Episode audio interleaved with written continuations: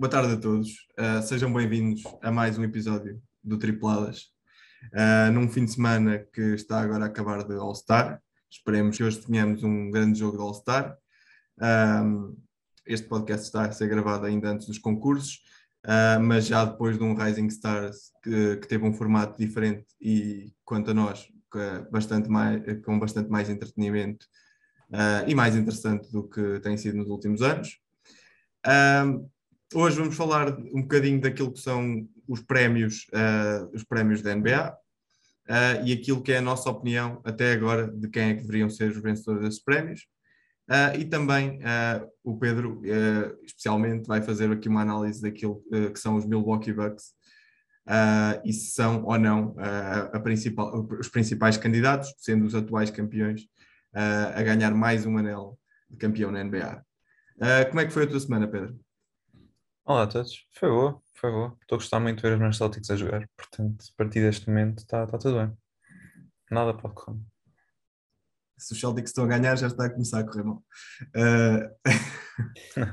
Mas pronto, uh, fora isso, quem ainda, não uh, quem ainda não tiver visto, nós esta semana fomos convidados do podcast Pausa Técnica, uh, um excelente podcast da, da modalidade, e foi um episódio bastante interessante em que falámos um bocadinho também da, deste fim de semana do All-Star e falámos também de muitos dos, dos, nossos pontos altos e pontos baixos da, da semana da NBA. Uh, ah, foi um podcast bastante divertido, na verdade.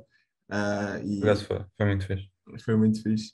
portanto, quem, quem quiser ouvir, mesmo que a parte do All-Star já não seja muito aplicável, pelo menos o resto do podcast acho que tem, tem bastante interesse de de ser ouvido.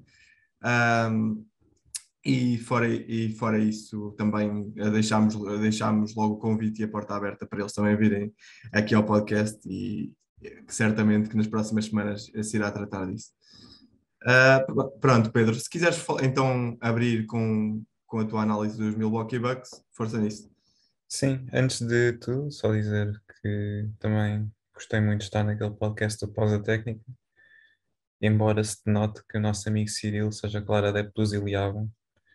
Uh, pronto, opa, cada um tem os seus gostos. Eu também não estou contra, mas pronto, é só, só aquela rivalidade zona centro, Iliavam académica. Mas pronto, vamos, and vamos andando. Então, uh, portanto, aquilo que eu, que eu hoje queria trazer aqui para o podcast é muito simples. não, na minha opinião, e eu sei que o Gonçalo discorda comigo, os Milwaukee são para mim neste momento dos candidatos mais sólidos, se não o candidato mais sólido a ser campeão na NBA. Gonçalo já está a levantar as sobrancelhas, claramente impressionado com o facto de ter escolhido os Milwaukee Bucks. Um, com isto quero dizer que uh, vamos proceder a uma análise mais ou menos uh, rigorosa sobre como jogam taticamente e estatisticamente um, o, e vamos tentar fazer um apanhado disto tudo. Uh, desde logo, acho que convém começar por dizer que Giannis Antetokounmpo é provavelmente dos mais fortes candidatos a melhor jogador da liga. É o, o jogador que na maioria dos jogos, pelos Milwaukee Bucks, se formos a ver as estatísticas jogo a jogo, líder em pontos, ressaltos e assistências. Uh, não são raras as vezes em que Giannis Antetokounmpo tem, por exemplo, sete assistências ou mais uh, num jogo. Uh, não raras vezes é também ele o líder num campo em que ele não era particularmente forte. Para termos um pouco a noção, Giannis Antetokounmpo este ano está com seis assistências por jogo e é parte neste momento do top 20 da liga. Está em 19, uh, o que é um número bastante impressionante, tendo em conta a posição que ele joga e tendo em conta também uh, a altura que tem e o peso dele na equipa uh, ofensivamente e defensivamente, que não estaria tão inclinado para, para ser assim, dada, uh, dado o, normal ataque posicional de Mike Budenholzer. Com isto, é também o segundo melhor marcador da liga, 29 pontos, sétimo melhor ressaltador da liga, 11 ressaltos por jogo, segundo melhor em PER, Player Efficiency Rating, que mede a eficácia de um jogador por cada jogo, tem, tem neste momento 32.36 um, vamos falando taticamente, Janis é talvez dos jogadores mais versáteis da liga. Ele tem um wingspan muito grande, tem, como já referi, mais 2 metros e 10, uh, consegue lançar de praticamente qualquer lado do campo, é um claro candidato também a Defensive Player of the Year, já tendo sido uh, detentor do troféu. Um, mas lá está, onde se nota que Giannis Antetokounmpo tem melhorado é nos seus passos. Se formos a ver um jogo normal dos Milwaukee Bucks, Giannis Antetokounmpo muitas das vezes leva o ataque para a frente.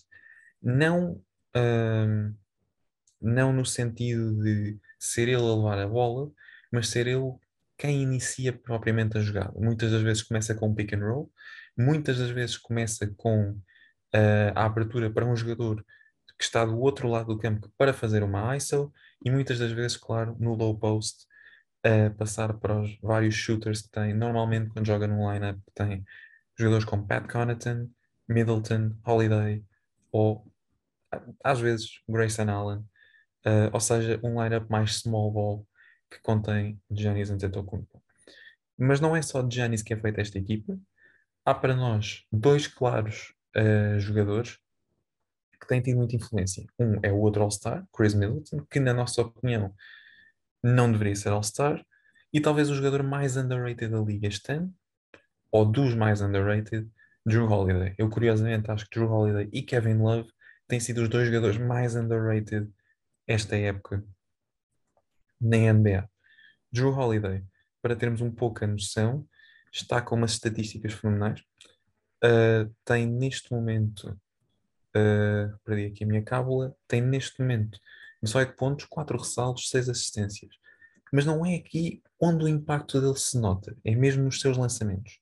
Em 47 jogos, dos quais 44 a titular, Holiday tem perto de 51% em field goal percentage, 41% em 3 pontos, tudo isto com 18 pontos por jogo e 6.6 assistências, que curiosamente está um pouco acima de Giannis Antetokounmpo, sendo ele o líder em assistências. Também é o líder em roubos de bola, com um roubo de bola por jogo. Um, e curiosamente, não tem estado nada mal a nível de turnovers. Para um base, é talvez aquilo que mais impressiona em Drew Holiday, é o baixo número de turnovers. Dois turnovers, 2.7 aliás, por jogo. Drew Holiday é um mestre a nível defensivo, é talvez o melhor guard defensivo da NBA, mas tem também este ponto predominante no ataque, que está a compensar a má época de Middleton, apesar de ser All-Star, e que baixou bastante a sua produção. Neste momento ele marca perto de 18 pontos por jogo. Middleton é um jogador que opera muito no mid-range e opera muito a nível de 3 pontos e não e permite a que Drew Holiday não esteja, não esteja tão exposto a essa fraqueza. Drew Holiday nunca foi um grande lançador de 3 pontos, sempre foi um playmaker, um jogador que gosta de organizar bem o ataque, que é perfeito no sistema de ataque posicional de Mike Budenholzer e que daria noutros sistemas como Mike Malone ou Greg Popovich, por exemplo, isto na minha opinião, um, e que permite aos Milwaukee uh, jogar em ataque posicional e sair também, muitas vezes em contra-ataque, de uma forma quase explosiva. Podemos, podemos recuar um pouco. Se virmos aquela jogada em que Giannis Antetokounmpo afunda no jogo 5, após o alley toda a jogada começa praticamente em Drew Holiday. Drew Holiday vê a jogada e é ele que vai lançar a bola para a frente. E isto tem esta condição clara de que Drew Holiday é o playmaker, Middleton é o shooter, Antetokounmpo é neste momento um faz tudo. Mas, para lá destes três há uma equipa. E se formos ver esta equipa, a equipa é para mim muito equilibrada.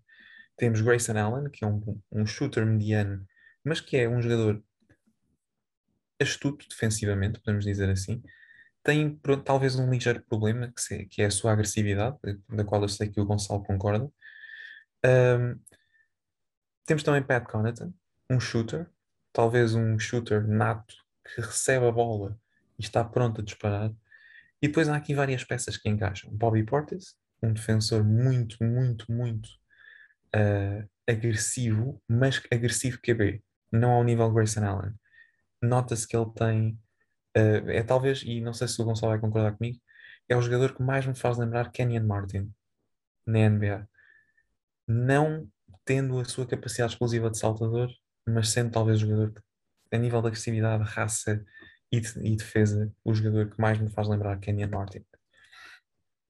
E depois, gostaria de referir aqui algumas peças que também acho eu que encaixam. Serge Ibaka, que agora chegou dos Los Angeles Clippers, traz uma importância muito maior do que parece.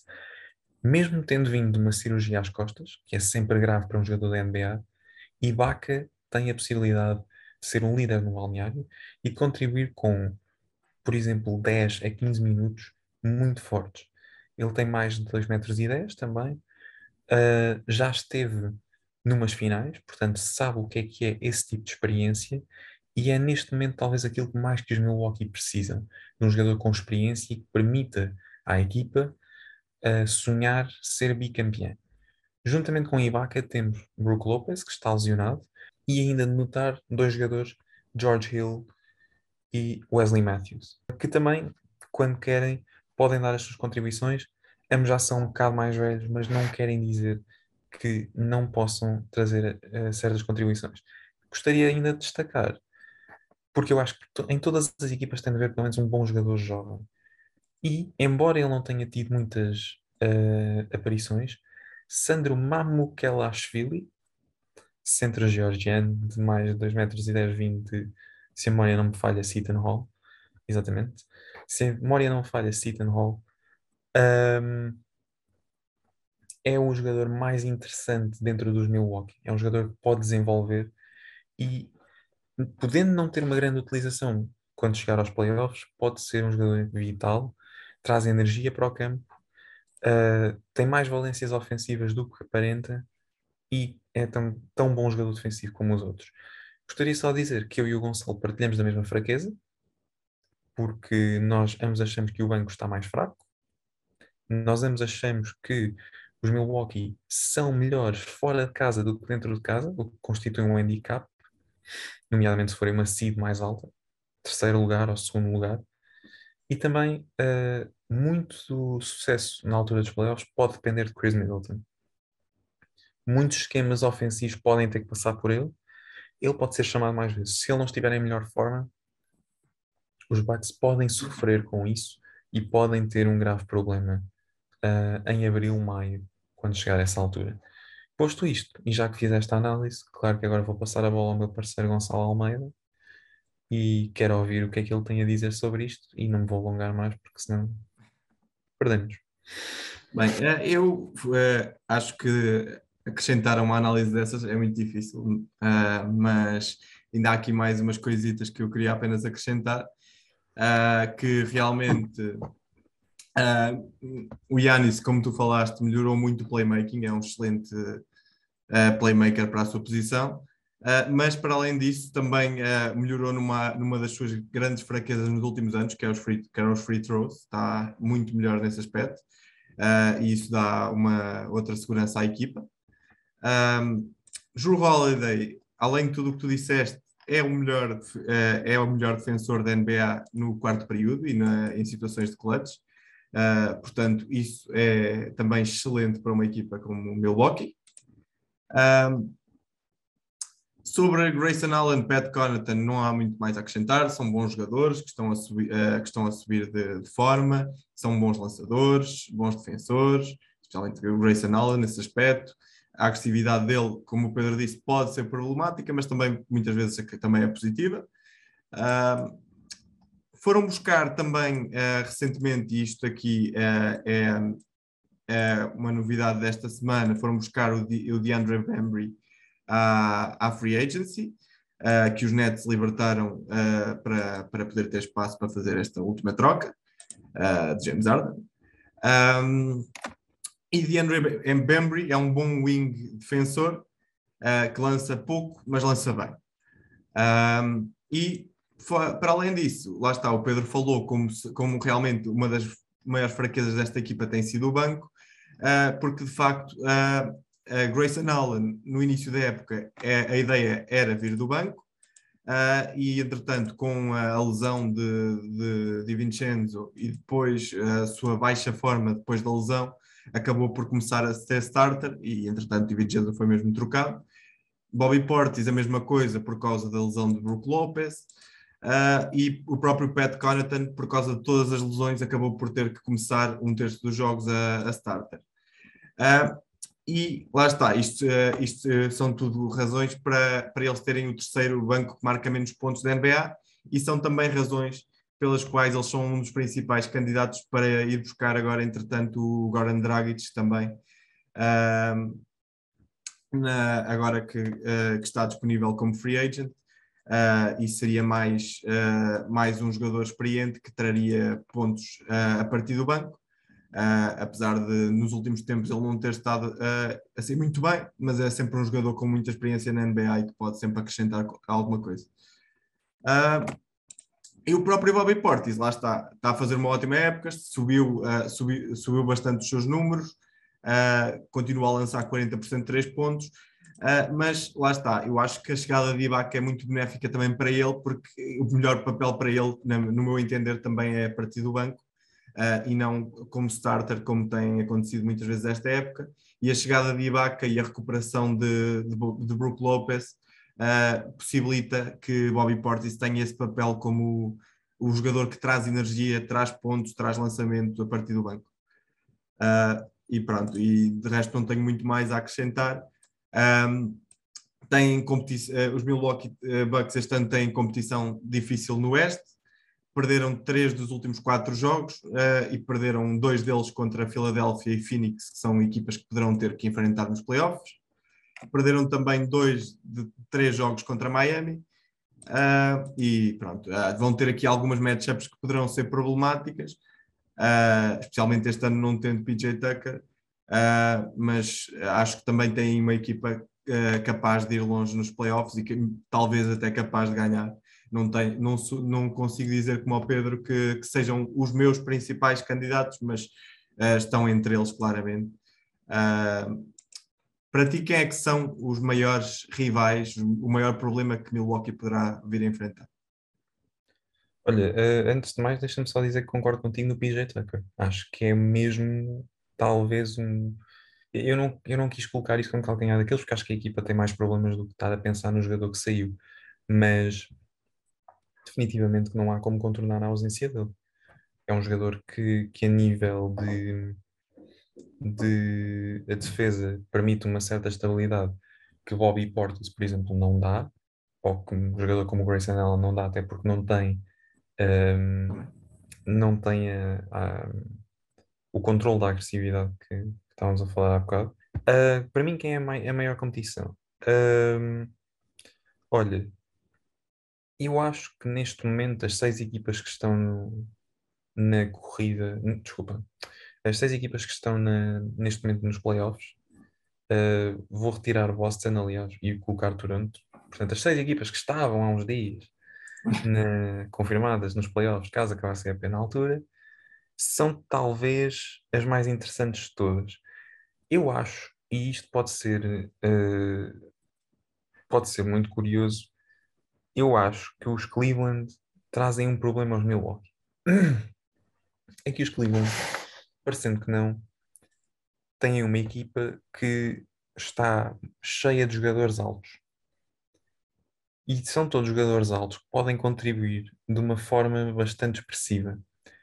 E é assim, a não ser que o Giannis consiga defender os três, estou a falar de Jared Allen, Evan Mobley e Kevin Love, sendo que ainda há Laurie Markkanen, vai ser um problema.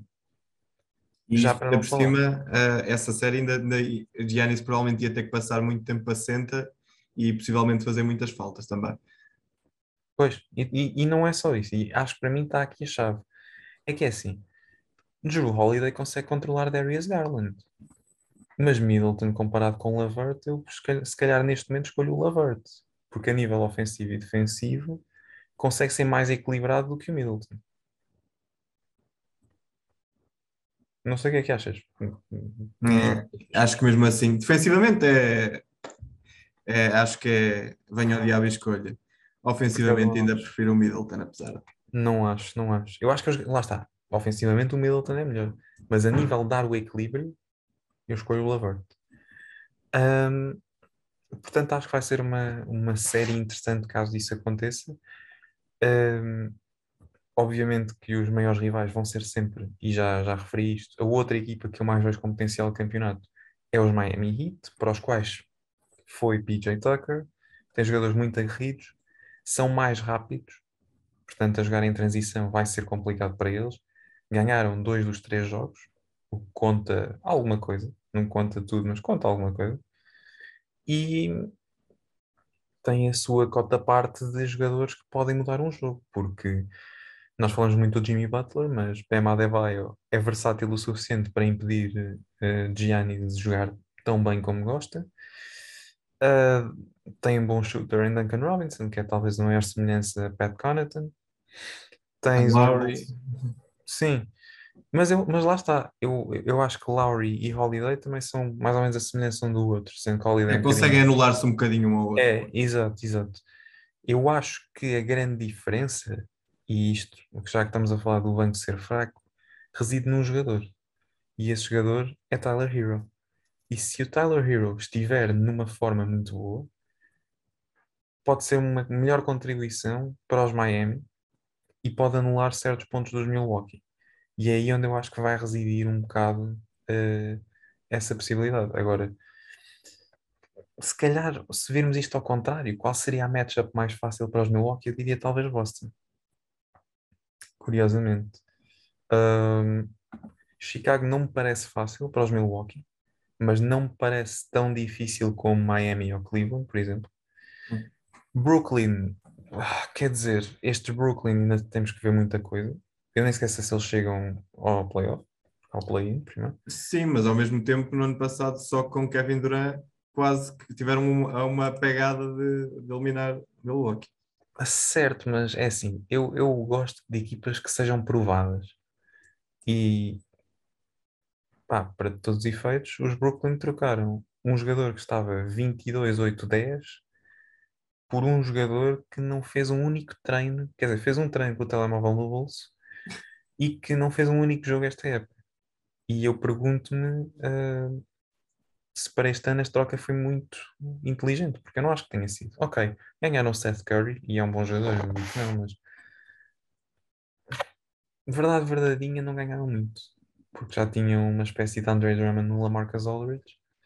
Uh, e pronto, e é isso que Já é tem muitas questões de química para, para resolver. Exatamente, e eu acho que os Milwaukee são melhores nisso.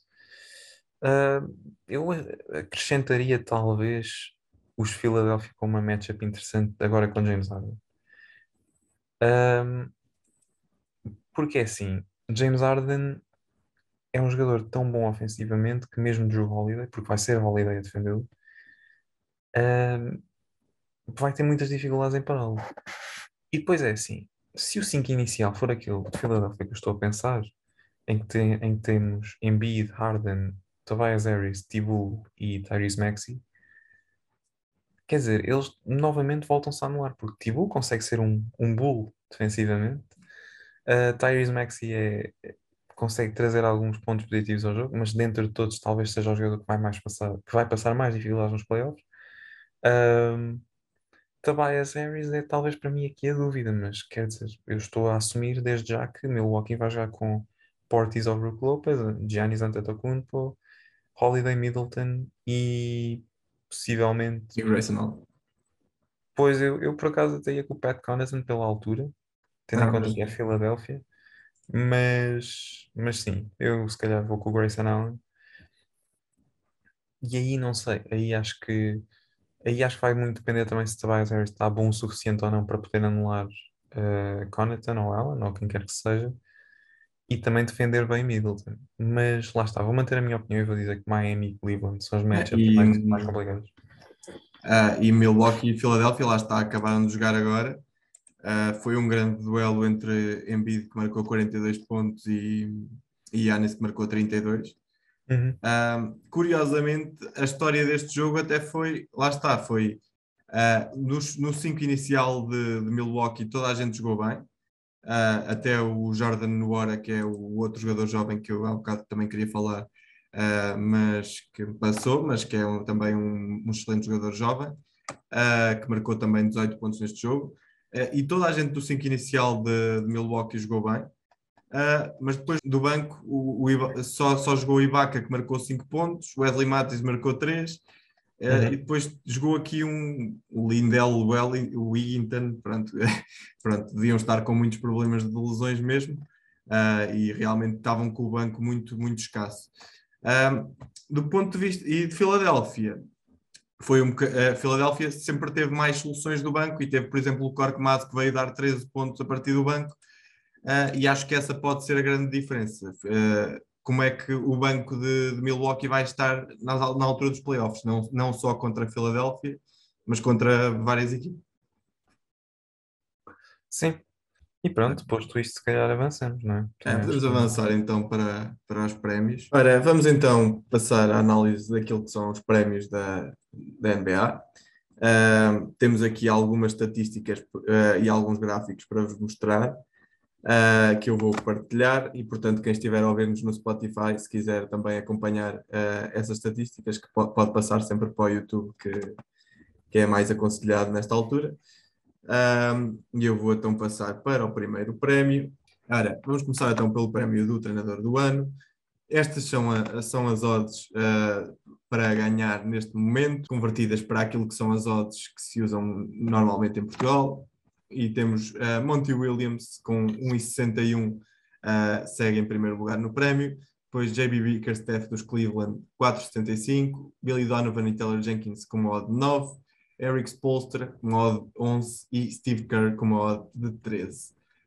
Uh, eh, se a época acabasse agora, quem é que seria o teu treinador do ano? Bom, eu sei que o Monty Williams tem feito uma grande época em Phoenix e não estou a discutir isso, mas eu vou ter de com o JB Bickerstaff dos Cleveland. Acho que é muito mais impressionante aquilo que ele fez. 35-23, quarto lugar no East. Uh, e também lá está o desenvolvimento de vários jogadores. Darius Garland, Jarrett Allen, Evan Mobley, que está a ter talvez a época de rookie mais bem conseguida de, todo, de toda esta classe de draft. E também pelo simples facto que uh, conseguiu orquestrar uma equipa que para mim digamos, estava, estava a começar a subir, mas ainda estava muito perdida no seu caminho. E tudo isto sem o jogador que toda a gente apontava no início da época como sendo a estrela, que era o Colin Sexton. E eu acho que ter-se conseguido isso, para mim é de se tirar o chapéu. E, para mim também, e, e, já que estamos aqui a ver alguns dos, dos treinadores, uh, fala-se falamos do Monty Williams, mas por exemplo, o Billy Donovan do Chicago não me surpreende tanto porque o Chicago já tinha essa matéria-prima Uh, Spolstra também não, Steve Kerr também não, Taylor Jenkins perde para mim, uh, Taylor Jenkins, para quem não sabe, é o treinador dos Memphis, perde para mim para, JB, para o JB Bickerstaff dos Cleveland, pela simples razão de que os Memphis não estavam num buraco tão grande como os Cleveland nos últimos anos. Uh, logo, uh, senti-me mais tentado a escolher o, o senhor Dr. Bickerstaff, que para mim está a fazer um trabalho excelente em Cleveland. Uh, sim, uh, eu tenho o JB Bickerstaff provavelmente no meu terceiro lugar, uh, apenas pelo facto que eu acho que há ali muito, muito mérito dos jogadores em si e não sei se tanto do treinador, algo, claro, obviamente que há mérito do treinador, mas, mas para mim Uh, tenho Monty Williams em segundo também, uh, pelas mesmas razões, porque acho que apesar de haver também ali muito trabalho e muitos esquemas uh, feitos pelo treinador, há ali também muita, muitos jogadores que, que, são responsáveis por isso. mas para mim, eu, eu, provavelmente até, até dava o prémio ao Eric Spolstra sei que, que não é a, a, a, escolha mais popular porque pronto, é o Spolstra já está na Liga há tantos anos. Não, normalmente este tipo de prémios não, não se gosta de dar também a treinadores que já, já estejam há tantos anos na Liga. Uh, pronto, uh, há sempre aquela fadiga de, de, dos votantes, mas acho que de facto, com todas as lesões que Miami tem tido esta época, uh, todas as adaptações que ele tem tido que fazer uh, o crescimento que os jogadores têm quando, uh, quando, quando têm passado pela sua mão. Lá está, acho que há ali demasiado trabalho para, para eu não o reconhecer como, como primeiro.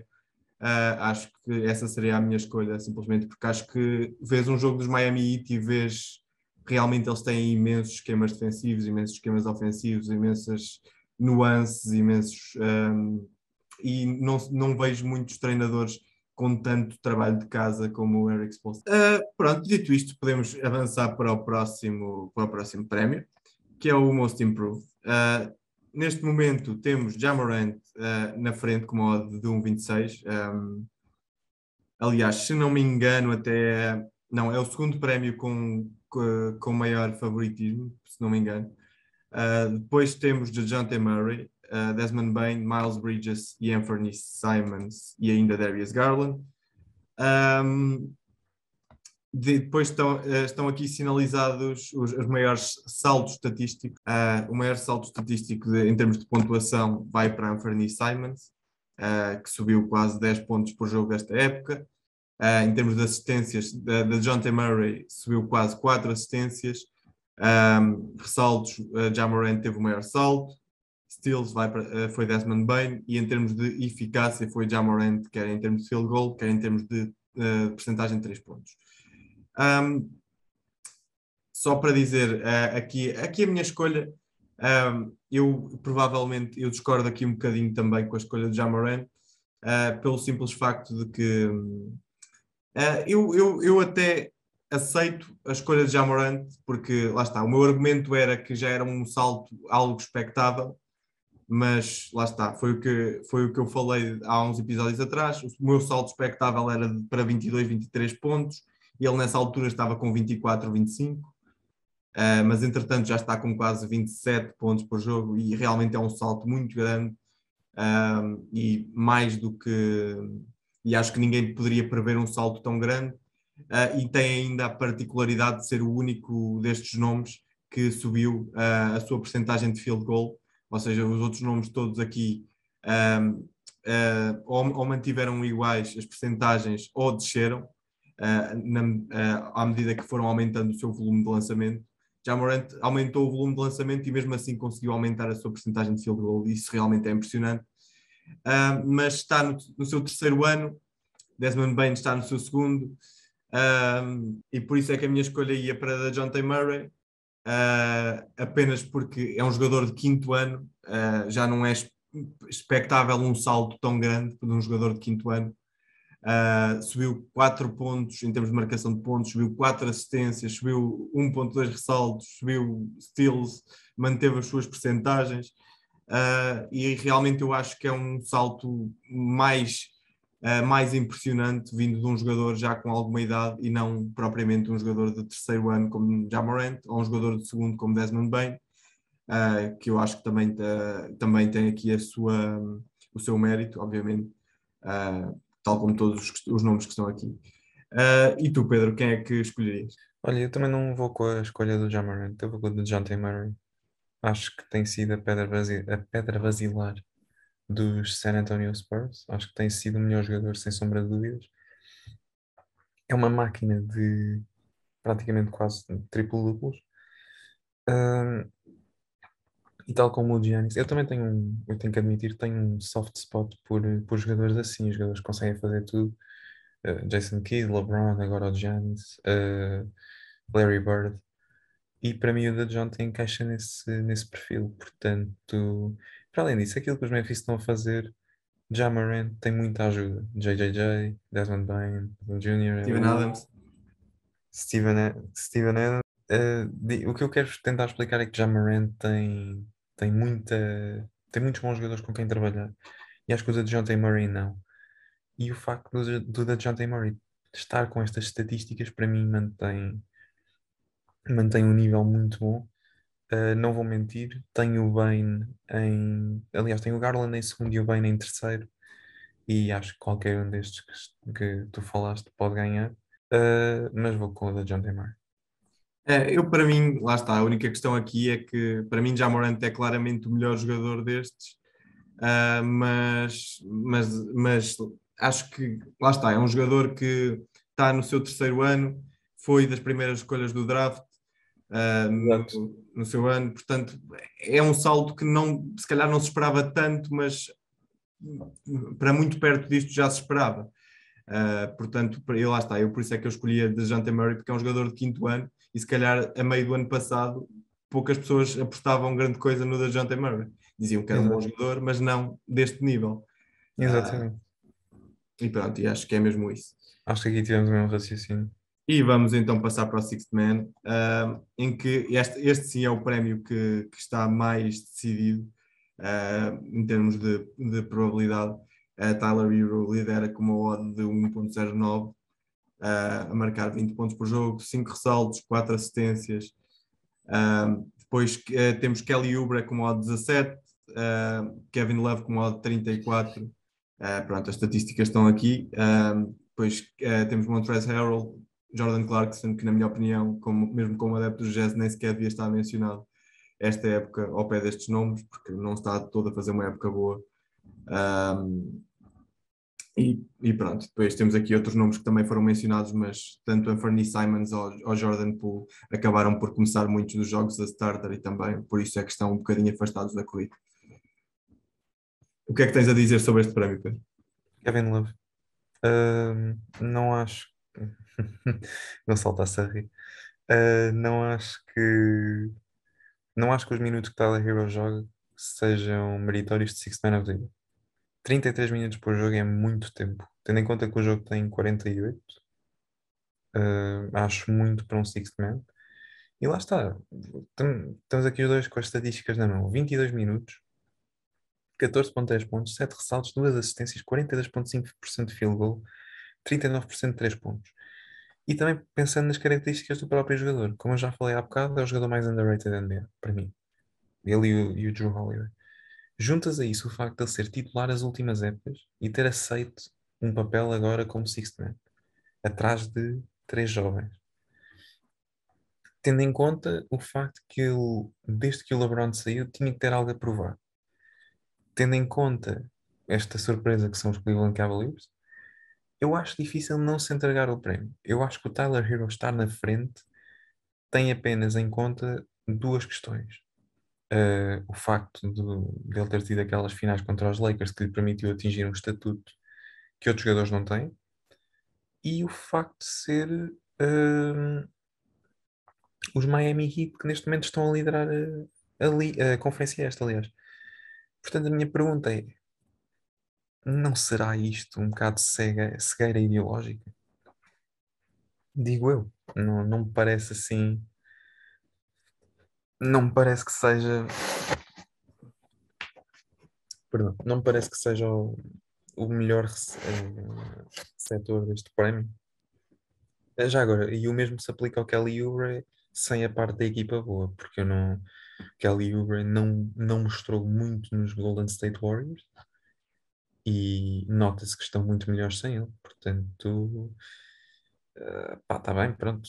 Charlotte jogam bem, mas não são uma equipa que me, que me os olhos. Uh, eu aqui, pronto, uh, concordo e não concordo contigo.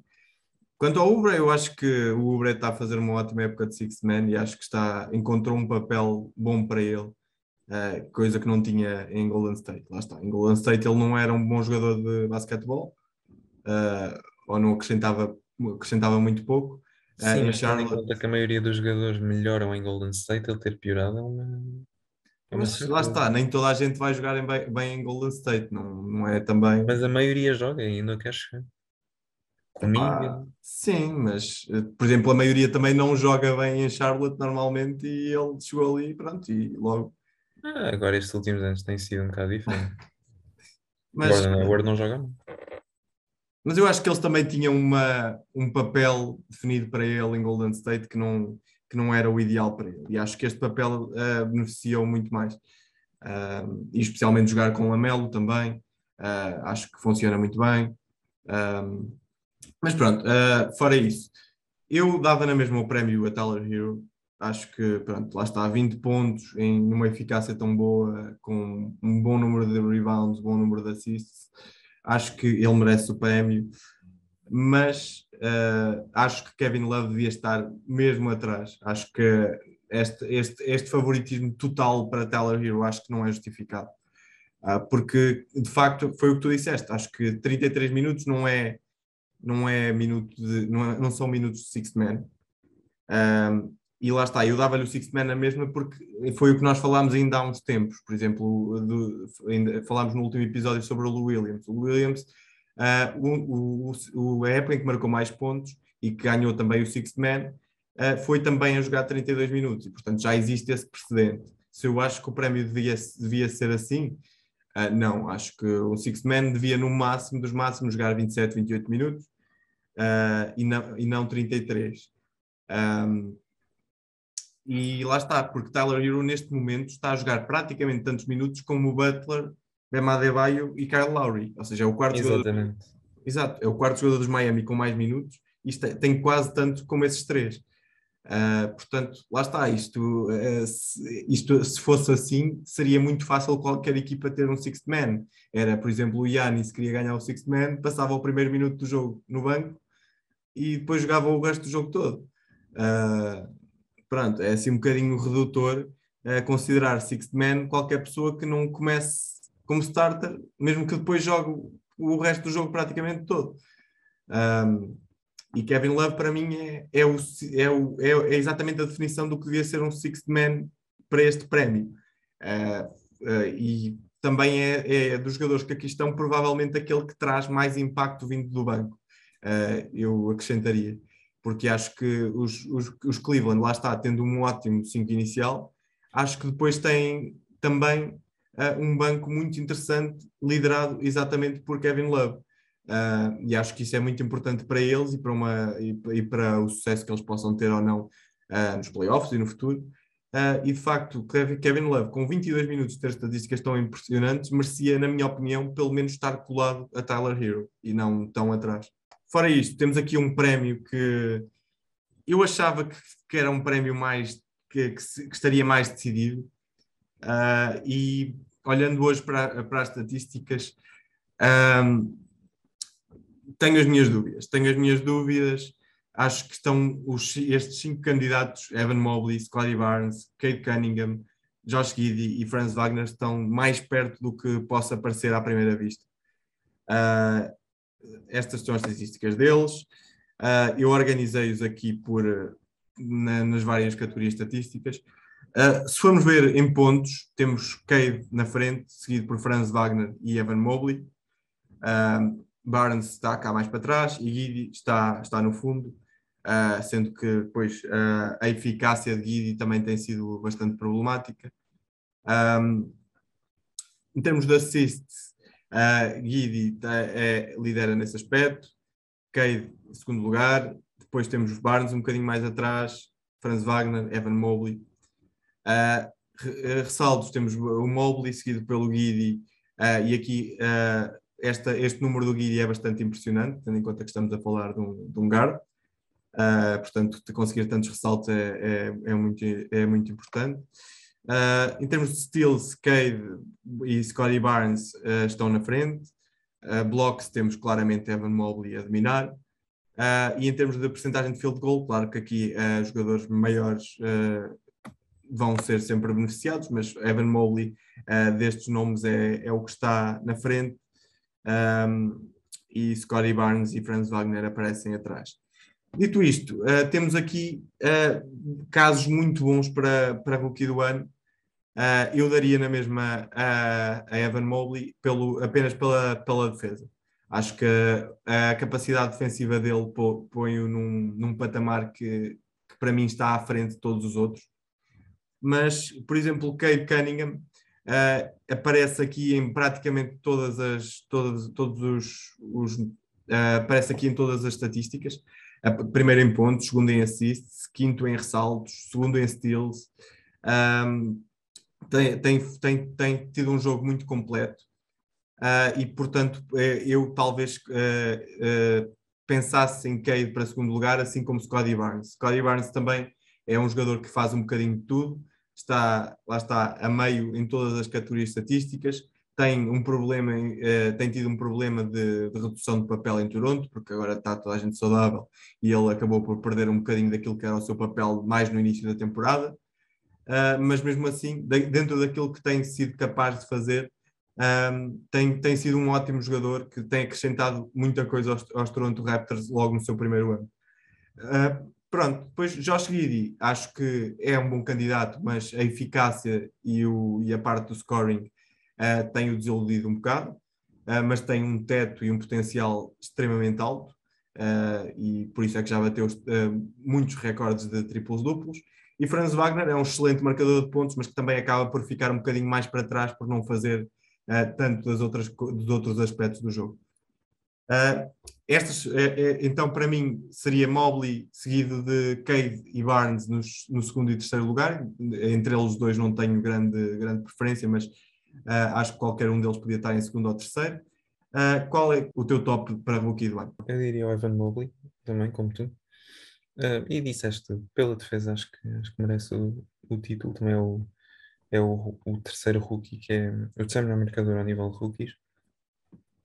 Curiosamente, discordo de ti, lá está, tenho o tal soft spot para os jogadores que fazem triplos duplos. O Josh Giddey em segundo, apesar da eficácia. Uh, colocaria o Scotty Barnes em terceiro, uh, com o Cade Cunningham em quarto e o Franz Wagner em quinto. Embora eu também tenha que dizer isto. O Cade e o Wagner são prejudicados por duas razões. Aliás, o Cade por uma razão, o Wagner por duas. O Cade pela razão de jogar nos Pistons, o Wagner pela razão de jogar nos Orlando e por partilhar o espaço com o Cole Anthony e com uh, o Jalen Suggs. Ainda não se percebe muito bem porque é que os, os Orlando em três anos têm três guards, mas ao mesmo tempo também não posso contrariar, porque os Cleveland Cavaliers escolheram três guards em três épocas e estão-se a safar. Sexton, Garland e, e Okoro. E portanto, quer dizer, para já ainda não se entende bem o plano dos Orlando, pode ser que mude. É, mas lá está, eu acho que temos aqui um top 5, especialmente de rookies, extremamente interessante. Uh, já falámos da classe de rookies como um todo, mas acho que estes 5 de facto são, uh, são fantásticos e, e, têm tudo para, para vir a ser excelentes jogadores na NBA nos próximos anos. É. Passando para o prémio de Defensive Player of the Year, uh, eu queria só mostrar aqui uma coisa a toda a gente que, que ouviu o nosso podcast com o Pausa Técnica, uh, e especialmente ao Pedro. Uh, não sei se vês esta, esta linha aqui neste gráfico. Hum, hum. Esta linha aqui a descer. Um, pronto, nós no, no, podcast do Pausa Técnica eles receberam uma pergunta uh, relativa ao, a, ao valor que as, um, que as missões All-Star acabavam por ter na, na carreira de um jogador. Uh, pronto, e, minha, uh, e, na altura o que eu disse foi que uh, os, os adeptos casuais da NBA acabavam por dar muito valor a esse tipo de, de questões e que, pronto, ne, e que infelizmente muitas vezes os adeptos casuais acabavam por ter muito, muito peso, muito, muito peso sobre aquilo que é o legado de um jogador no final da sua carreira ou mesmo durante a sua carreira. Uh, as narrativas são muito influenciadas por, pelos, pelos adeptos casuais. Uh, e a prova disto, para mim, uh, é exatamente esta linha que aqui está, porque, por uma única razão. há um jogador este ano que é claro, tornou-se claramente o jogador preferido de, de, dos adeptos da NBA, especialmente dos adeptos mais casuais da NBA, não só, porque também é um dos meus preferidos, obviamente, mas tornou-se um dos preferidos, que é Jamorant, obviamente. Um, já Morant, ainda, ainda recentemente foram, foram feitos uh, também uh, inquéritos aos adeptos da, das mais variadas equipas da, da NBA uh, eh, e a maioria dos adeptos, mesmo das outras equipas, escolheu o Jamorant como o seu jogador preferido fora da sua equipa. pronto, e então este ano tem havido um bocadinho uma febre de uma febre Jamorant, como já tinha havido também no passado com o Steph Curry, e Jamorant ganhou então um peso muito grande uh, naquilo que, que, que, é a cabeça, naquilo que são as opiniões dos adeptos da NBA. Nesta data, exatamente, aqui, alguns, uh, foi uh, quando Jamorant veio dar uma entrevista a público, uh, dizer que, que Jaron Jackson Jr. devia ser fortemente considerado para Defensive Player of the Year. E podemos ver aqui que Jaron Jackson Jr. estava completamente fora da corrida, Uh, pronto, uh, para quem não sabe, quanto mais abaixo aqui estiveres neste, neste tipo de, odds, uh, pronto, melhor, mais probabilidade tens de vencer. e ele estava completamente fora da corrida e essa entrevista de Jamorant fez com que ele entrasse completamente na corrida, neste momento encontrando-se em quarto lugar com uma odd de 8. E essa entrevista foi há menos de um mês, portanto, se calhar ainda terá tendência para, para se aproximar mais. Um, não, neste caso, eu não, não discordo totalmente uh, uh, no, da, do, da posição de Jaron Jackson. Acho que ele realmente merecia ser mencionado para este prémio. Não acho que merecesse estar à frente de, uh, de, de, de, alguns destes nomes, nomeadamente de Michael Bridges ou Evan Mobley. acho que, mas acho que merecia ser mencionado. Uh, e acho que lá está, todo o hype à volta de Jamorant e dos Memphis Grizzlies acabou por ajudar muito a sua situação e a sua narrativa. Uh, pronto, e essa era só uma, uma, pequena, uma pequena parte que eu, queria, uh, que eu queria mencionar aqui, porque achei muito engraçado realmente ver aqui esta linha e depois é que me lembrei da entrevista de Jamorant. Olhando para, para aquilo que são, que são as classificações atuais de, de Defensive Player of the Year, temos Rudy Gobert na liderança, seguido por Draymond Green, Giannis Antetokounmpo, uh, Jaron Jackson, Evan Mobley, Michael Bridges e Joel Embiid.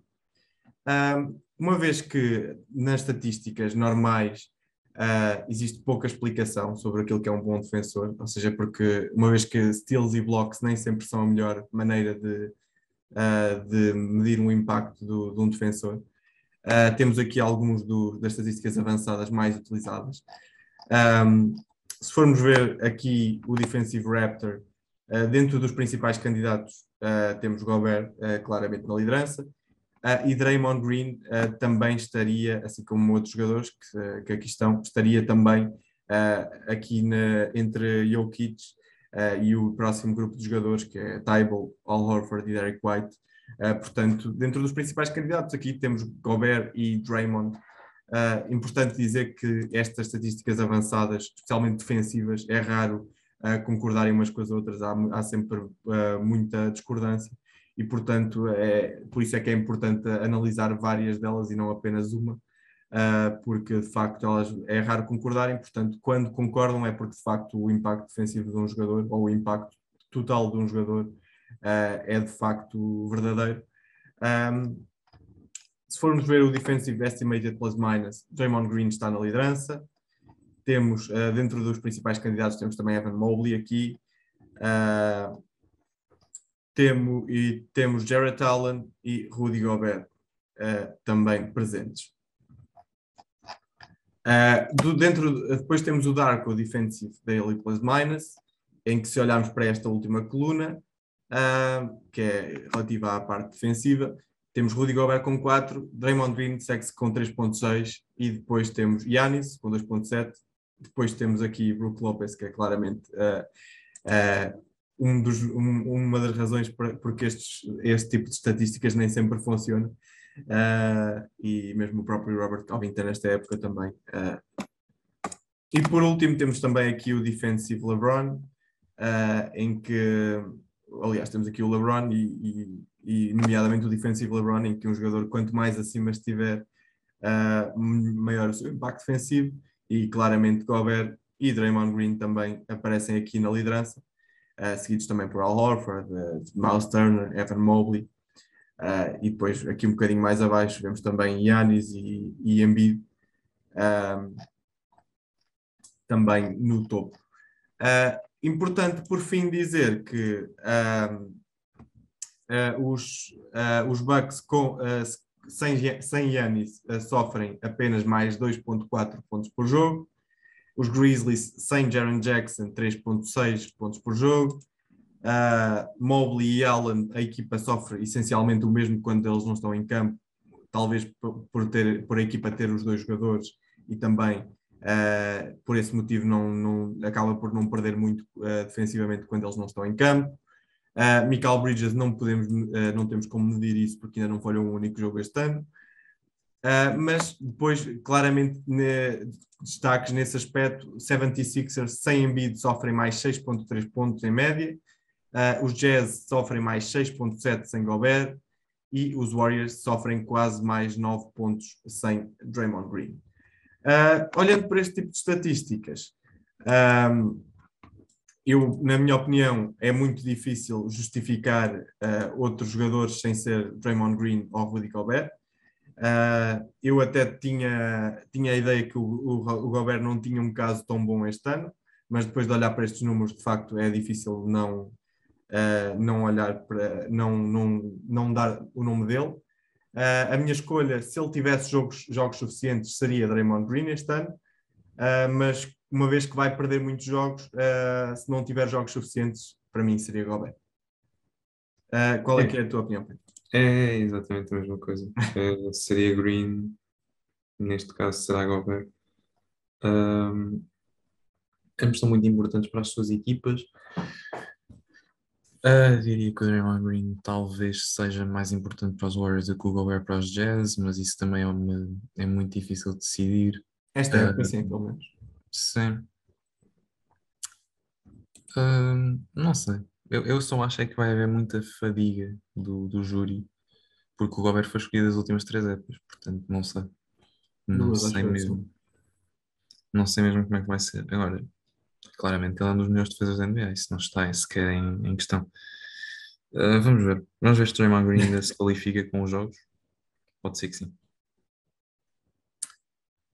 Ora bem, uh, e agora passamos para o prato principal, que é o prémio Most Valuable uh, em que Joel Embiid neste momento lidera, um, seguido por Nikola Jokic, uh, Giannis Antetokounmpo, Steph Curry, Jamorant, e depois temos Chris Paul, Devin Booker, DeMar DeRozan e Kevin Durant, que já foi, uh, que já nem aparece na maior parte da, das casas de apostas porque, por causa dos jogos todos que vai perder. Um, um bocadinho como fizemos em relação aos rookies, fiz também aqui a comparação de, das diferentes uh, questões estatísticas. Em termos de pontos, Embiid e Yanis lideram claramente, os dois praticamente com o mesmo número de pontos.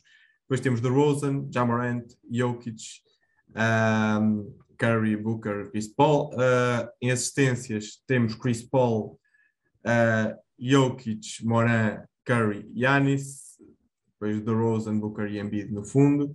Uh, ressaltos, Jokic, Yanis e Embiid empatados. Moran, Curry, Booker, DeRozan e Chris Paul.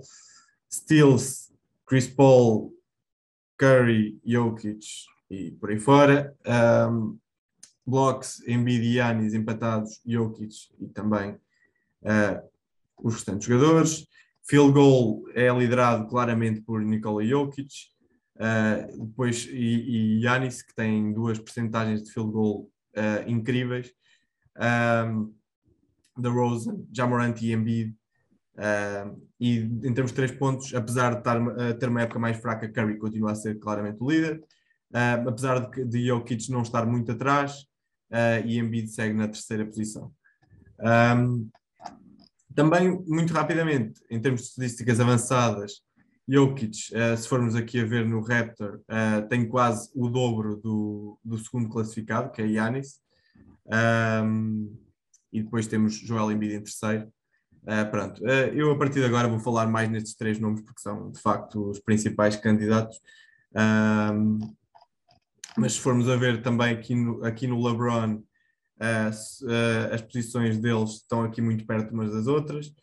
Aqui no canto direito temos, temos Jokic, Embiid e uh, Giannis, os três muito perto uns dos outros.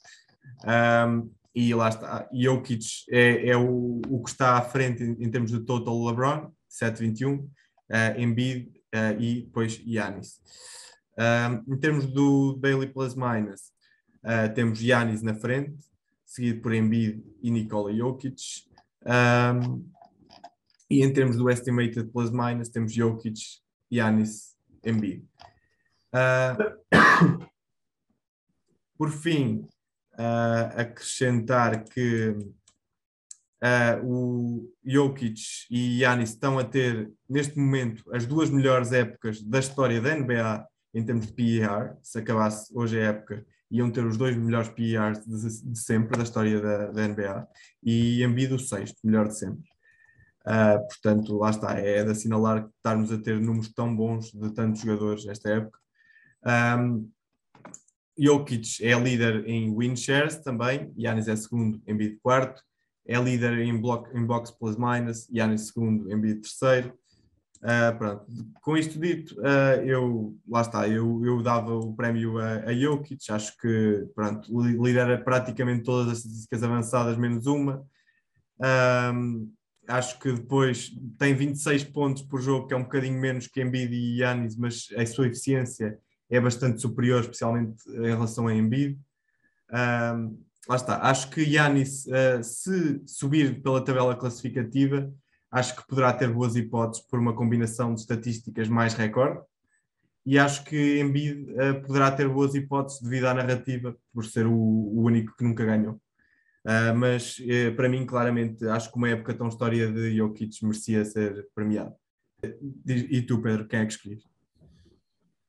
Um, olha, eu vou com qualquer um destes três. Estou uh, brincando. Acho que neste Ficava momento. sempre bem entregue. Desculpa? Ficava sempre bem entregue, pelo menos. Sim, é, é, mas por acaso é verdade. Cada vez mais acho isso. Acho que Jokic, Giannis e Embiid são claramente os favoritos neste momento. Um, o mês de janeiro de Joel Embiid é talvez os melhores que já, que já tinha visto.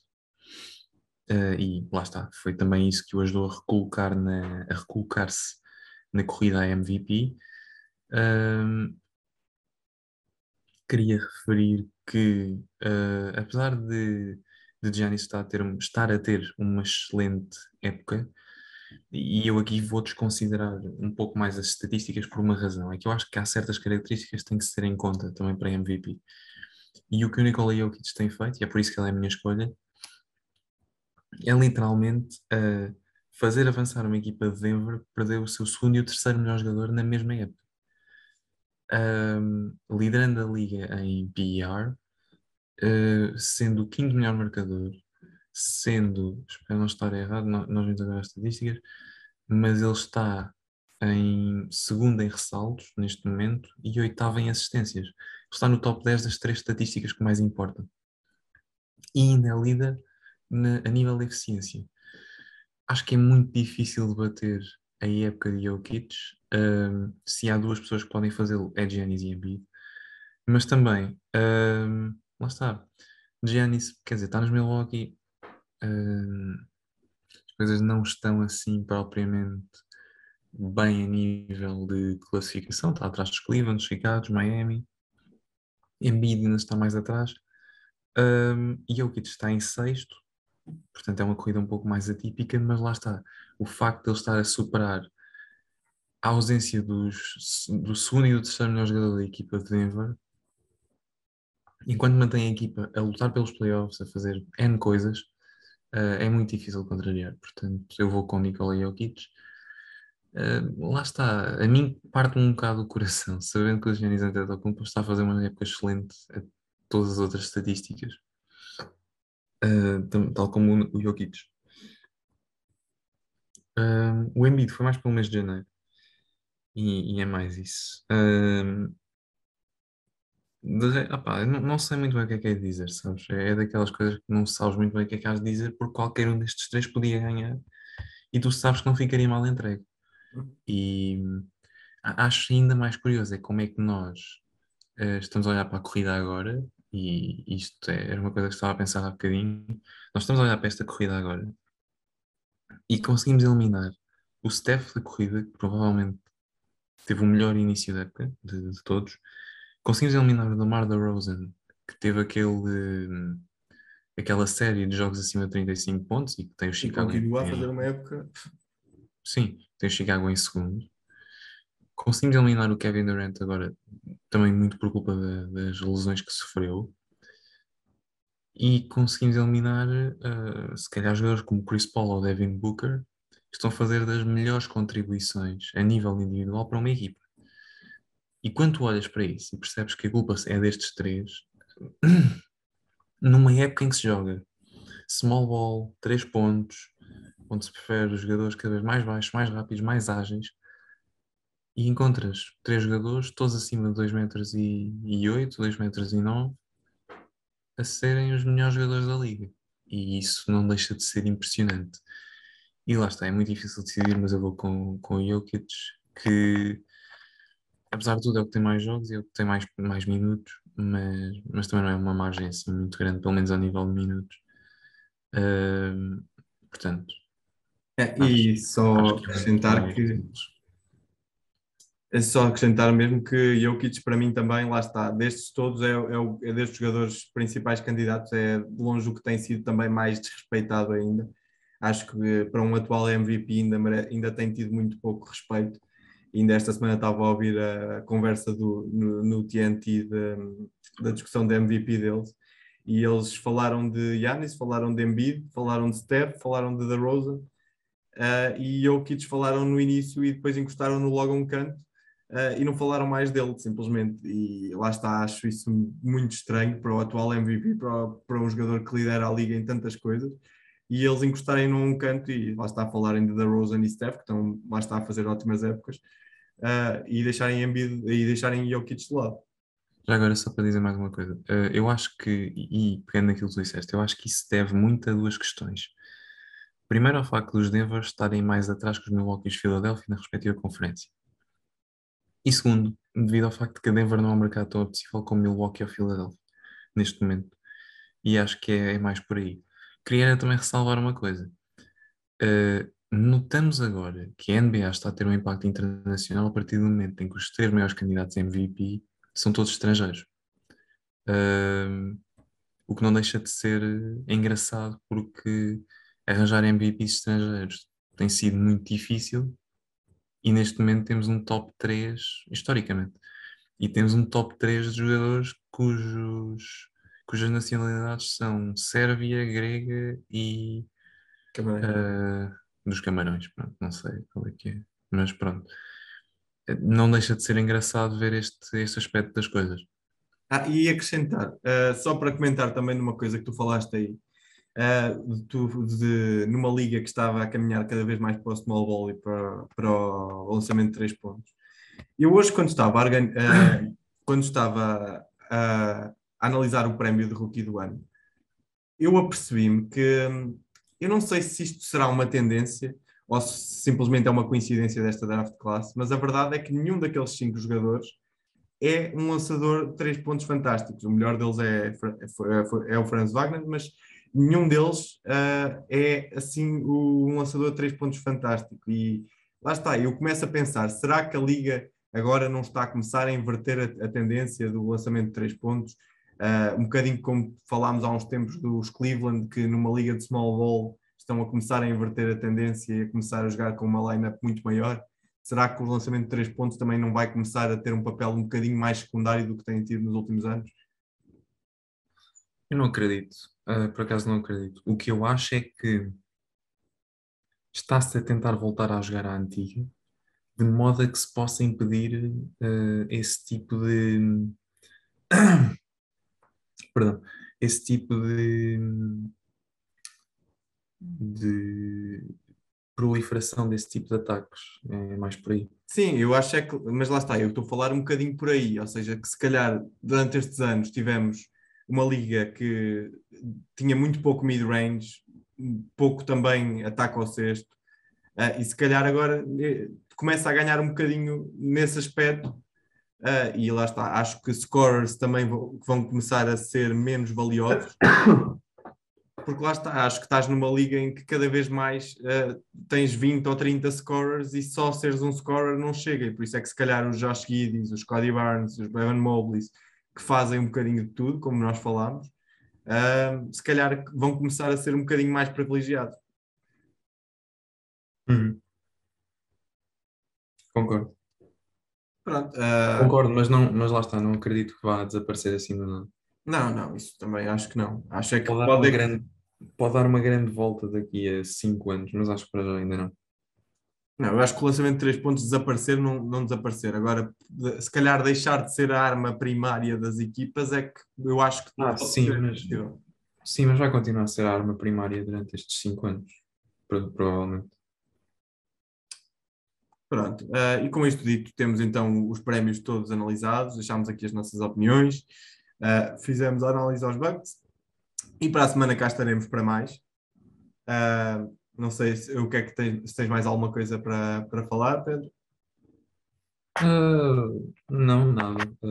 Só dizer que hoje o LeBron teve uma conferência de imprensa muito engraçada, em que referiu que o fim está próximo, que basicamente está a planear deixar de jogar quando ele tiver 39 anos, quando for o primeiro ano do Bronny na NBA, e que ele irá para onde o Bronny estiver, diz, tendo ele dito que o dinheiro era secundário, uh, e não deixa de ser uma espécie já de antecipação saudosista de que a liga não vai ser a mesma sem LeBron, vai haver um, um LeBron e um, um pré-LeBron, um LeBron e um pós-LeBron. Isso não, não deixa de ter impacto nesta liga. E há que pensar nisso, e acho que foram umas declarações muito engraçadas. O André também referiu que não fecha a porta um possível regresso aos Cleveland Cavaliers, mas eu acho que isso não vai, por simplesmente acontecer, porque se ele não gosta de jogar com jovens, então como é que ele agora vai para os Cavs? Não faz muito sentido para mim. Mas, mas pronto, vamos, nunca se sabe. A vida é longa e dá muitas voltas. E, portanto, só foram umas declarações engraçadas. Registro isso. Pronto, e quando isto acontecer, cá estamos para comentar. Exatamente. Se acontecer, se quer, porque depois pode chegar aos 39, afinal vê que o filho não joga nada, pede uma trade a meio da época e vai ser campeão com os Phoenix Suns. Uh, mas pronto, nunca se sabe. Vamos ver. Bem, e dito isto, muito obrigado a todos os que nos viram. Quem ainda não tiver uh, visto, que vá ver o episódio uh, em que nós tivemos do, do Pausa Técnica e que veja também os outros episódios, uh, porque vale sempre a pena. e muito obrigado a toda a gente que nos tem visto e até para a semana. Tchau, até para a semana.